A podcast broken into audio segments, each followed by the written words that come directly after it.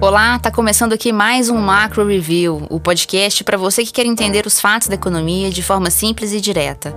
Eu sou Nayara Fraga, do time de conteúdo do C6 Bank, e nesta segunda, 4 de abril, nossa equipe econômica analisa o ligeiro crescimento da indústria e o que isso significa para o PIB, o desemprego que caiu em fevereiro, mas tem à frente desafios monumentais, e a inflação nos Estados Unidos, que é a maior em 40 anos. E para o investidor que se preocupa com os movimentos lá de fora, a gente vai ter a participação especial hoje da Gabriela Santos, a estrategista de mercados globais do JP Morgan Asset Management, que vai explicar o que está acontecendo nos mercados internacionais.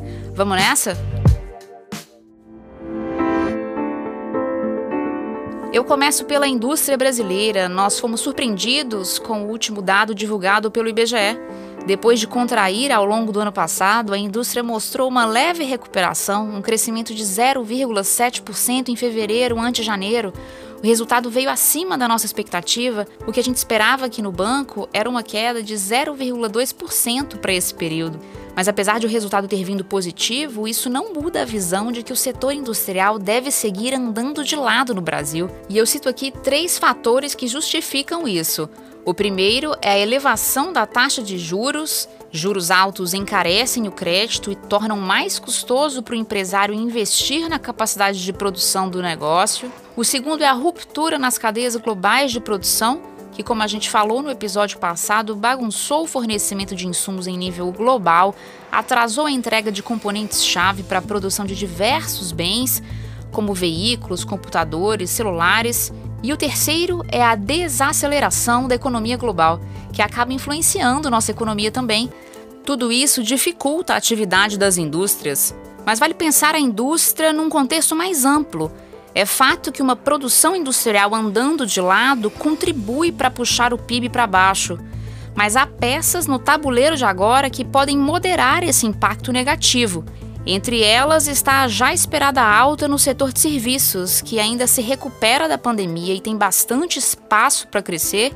Eu falo aqui de hotéis, restaurantes, salões de beleza, estabelecimentos que tiveram seu funcionamento restringido durante a crise sanitária. E outro fator que nos faz ser menos pessimistas com o PIB é a expectativa de um impacto mais restrito da guerra na Ucrânia sobre a economia brasileira. Como um país produtor de commodities, as altas nos preços globais até o momento estão, de certa forma, favorecendo o Brasil. É claro que isso não quer dizer que sejamos imunes aos efeitos da guerra, já que o conflito puxa a inflação para cima no mundo todo. Mas é provável que o crescimento do Brasil neste ano não seja tão fraco quanto que a gente temia. Nossa equipe vê uma chance de o PIB do Brasil crescer mais de 1% em 2022. Já a inflação essa deve ficar bem acima de 6% no fim do ano. Falando agora de mercado de trabalho no Brasil, o desemprego vem caindo no país desde dezembro de 2020 e o resultado da última PNAD contínua, a Pesquisa Nacional por Amostra de Domicílios, é mais um ponto a puxar a curva para baixo. A taxa de desemprego no trimestre terminado em fevereiro deste ano ficou em 11,2%, considerando o nosso ajuste sazonal, que descarta as flutuações comumente observadas no fim e no início de cada ano. Esse dado veio melhor que a expectativa da nossa equipe, que era de 11,5%. Mas ainda assim, o cenário como um todo apresenta desafios monumentais para o Brasil. Por quê? Bom, é que mesmo com a queda da taxa de desemprego, a estimativa é de que o país ainda tenha 12 milhões de brasileiros desempregados. É muita gente. E eu compartilho ainda outro ponto de atenção. A renda real média do trabalhador está em R$ 2.511 ao mês, um dos níveis mais baixos da série histórica, que foi iniciada em 2012. Para piorar, temos a expectativa de uma atividade econômica fraca, e isso indica que a tendência é de que o desemprego pare de cair. Nossa previsão é de que a taxa média anual de desocupação no país fique em 11,1%, terminando o quarto trimestre de 2022 em 11,2%. É, vamos ficar com desemprego em dois dígitos por um bom tempo. E eu convido agora a Cláudia Moreno, da nossa equipe de economia, para explicar esse cenário melhor para você. Como você mencionou, Nayara, a taxa de desemprego vem caindo consistentemente e vem surpreendendo as nossas projeções, ainda que ela permaneça em níveis elevados. O que o quadro atual está dizendo é que muita gente está conseguindo trabalho, mas o número de pessoas que quer trabalhar e não consegue encontrar emprego ainda é grande. As contratações estão subindo, mas não estão dando conta de absorver todo mundo que quer trabalhar. Essa tendência de queda do desemprego deve se estender até o meio do ano. A gente não enxerga espaço para uma continuação dessa trajetória depois disso. Isso tem a ver com o que a gente espera para o PIB para esse ano.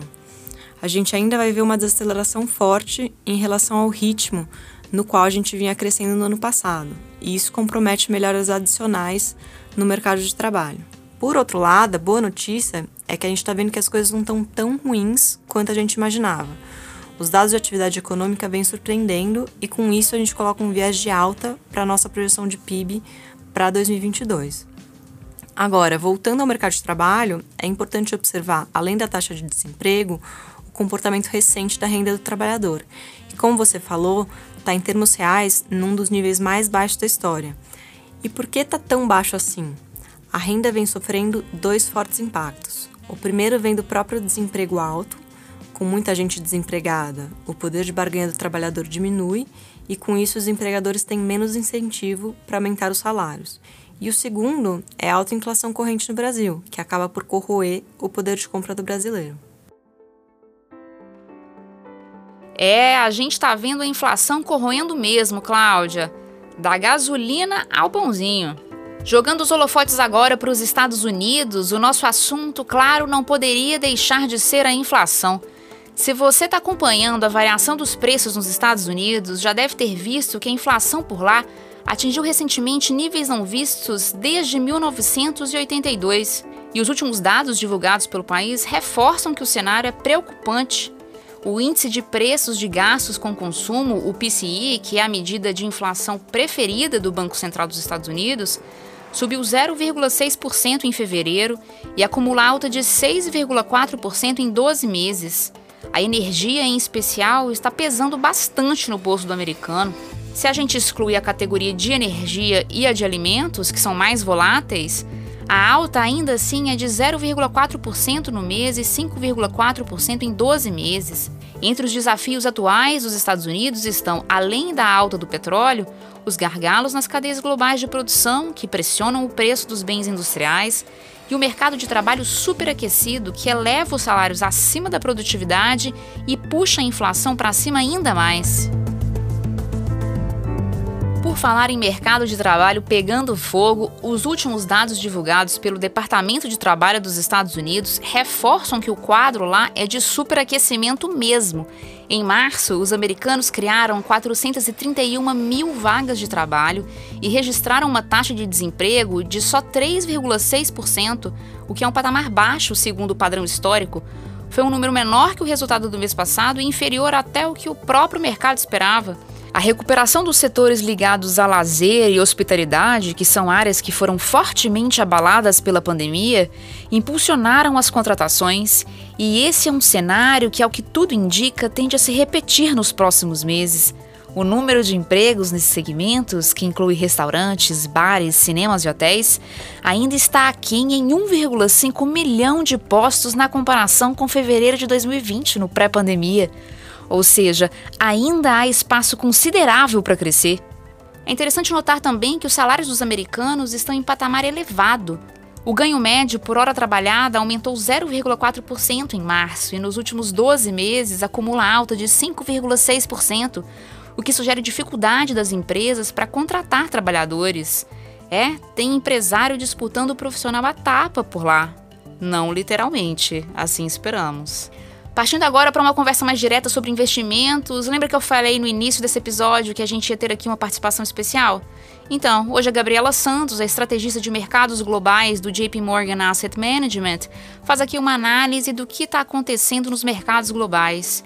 E olha, ninguém melhor do que ela para falar disso, viu? Com guerra no leste europeu, inflação alta no mundo todo e bancos centrais aumentando os juros em diversos países, como ficam os mercados internacionais? Essa é para o investidor com visão global. É com você, Gabriela. Estamos aqui fechando o primeiro trimestre do ano E que trimestre complicado! Estamos vendo retornos negativos globais, tanto em renda variável, com o índice All Country World Index, ou seja, todos os mercados acionários globais, uh, para baixo, 5,5%, e também um começo de ano difícil para a renda fixa global, que está negativa 6%. Dois grandes temas têm realmente levado a uma certa volatilidade e preocupação dos investidores no curto prazo. O primeiro, acreditamos que é um tema que vai ter um impacto um pouco mais de curto prazo no mercado, que é o tema da guerra na Ucrânia. Isso está afetando o mercado há mais ou menos cinco semanas, desde a invasão da Rússia no, em meados de fevereiro para investidores, a preocupação é realmente uh, o que acontece com a oferta de commodities vindas da Rússia, tanto energia, como metais industriais, como produtos agrícolas. E isso tem levado a um aumento nos preços dessas matérias-primas e está levando, então, a aumentos de expectativa na inflação e certa desaceleração no crescimento global na primeira metade do ano. Menciono que esse, para os mercados, provavelmente vai ser um tema mais temporário, porque isso acontece historicamente com eventos geopolíticos. Olhando desde os anos 70, já tivemos muitos, 12, é triste de dizer. Uh, mas o que vemos é que o impacto tende a durar umas três semanas no mercado. Temos uma queda nos ativos de risco, especialmente, mas depois o mercado recupera os níveis de antes, geralmente também em três semanas. E é incrível de ver que, na realidade, seguimos exatamente esse mapa dessa vez. Os mercados americanos, europeus, de renda variável já recuperaram os níveis de antes da invasão. Não quer dizer que a questão uh, não é triste, não é trágica em termos humanos, mas quer dizer que os investidores já incorporaram esses preços de matérias-primas mais altos, já revisaram para cima as expectativas de inflação, crescimento para baixo, uh, julgaram que o risco de recessão global está baixo e por isso o mercado já se recuperou. Isso nos leva à segunda questão que tem levado à volatilidade nos mercados. Essa é uma questão mais permanente em termos da sua importância, que é o aumento nas taxas de juros nas curvas globais. E tem sido realmente um movimento muito agressivo desde o começo do ano. Por exemplo, a taxa de 10 anos americana tem subido mais de 80 pontos base, está aqui perto de 2,5%, e a taxa de curto prazo aumentou ainda mais, 160 pontos base, aqui pertinho da taxa de 10 anos. Isso realmente tem a ver com a repensamento sobre esse novo ciclo de aperto monetário global, incluindo nos Estados Unidos, mas no mundo todo. Com uma inflação mais alta, uma recuperação mais rápida da recessão da pandemia, claramente os bancos estão nos comunicando que vão retirar a liquidez mais rápido dessa vez. E isso teve que ser absorvido e colocado no preço pelo mercado de renda fixa. O que esperar daqui para frente? Nossas expectativas são diferentes, tanto para o mercado acionário quanto para o mercado de renda fixa. Começando pela má notícia em renda fixa. Ainda achamos que tem espaço para os juros aumentarem.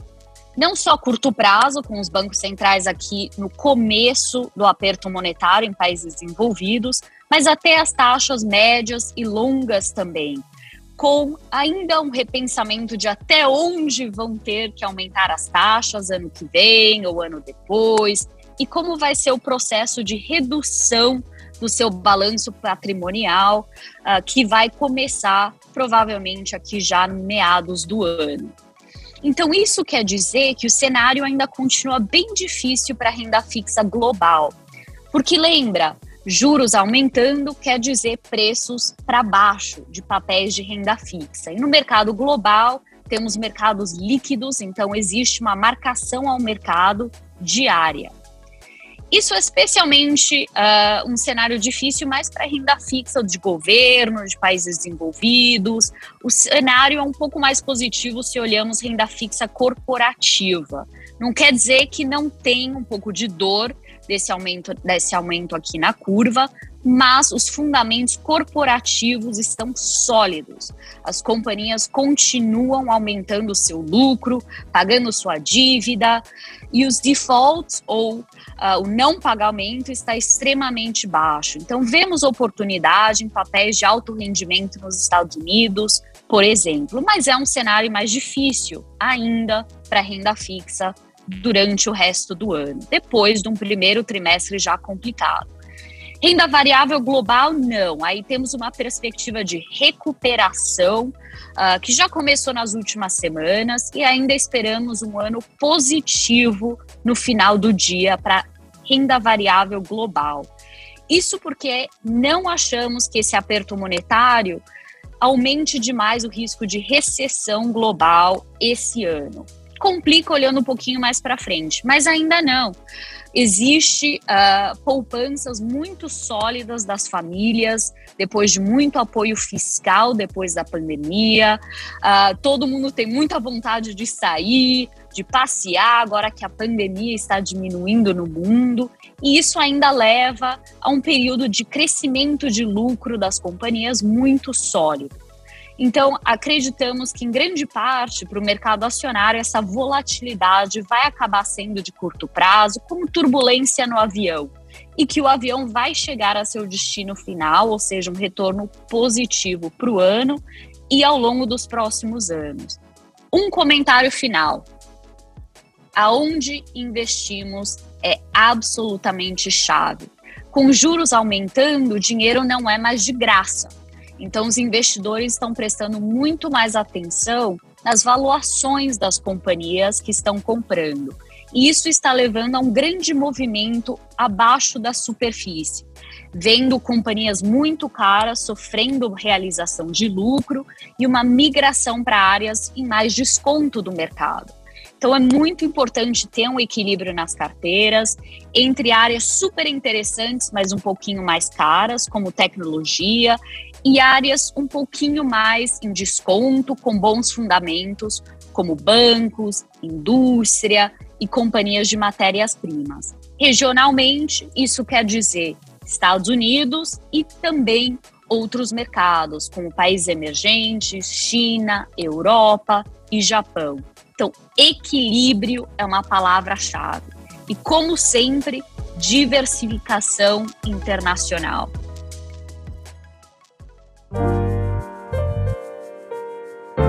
E para fechar, vamos agora de agenda. Na semana que começa agora, a gente vai estar de olho principalmente em duas coisas. Nos Estados Unidos, na quarta-feira, a gente tem a divulgação da última ata da reunião do Fed. O que é esperado para essa próxima ata é que o Fed detalhe como será a redução do seu balanço patrimonial, ou seja, ele vai dizer o quanto e quando deve reduzir o balanço. Essa redução é necessária porque a inflação está alta e a economia está muito aquecida. A economia de lá agora precisa de um freio de arrumação. E no Brasil, a gente vai acompanhar a divulgação do IPCA de março. A expectativa é de que venha mais uma alta por aí. É isso, eu vou ficando por aqui. Agradeço muito a você que ouviu a gente até o final. Quem faz parte da equipe econômica do C6 Bank é o Felipe Sales, a Cláudia Moreno, a Cláudia Rodrigues, o Eliezer Jacob e o Felipe Mack. Uma boa semana para você e até a próxima!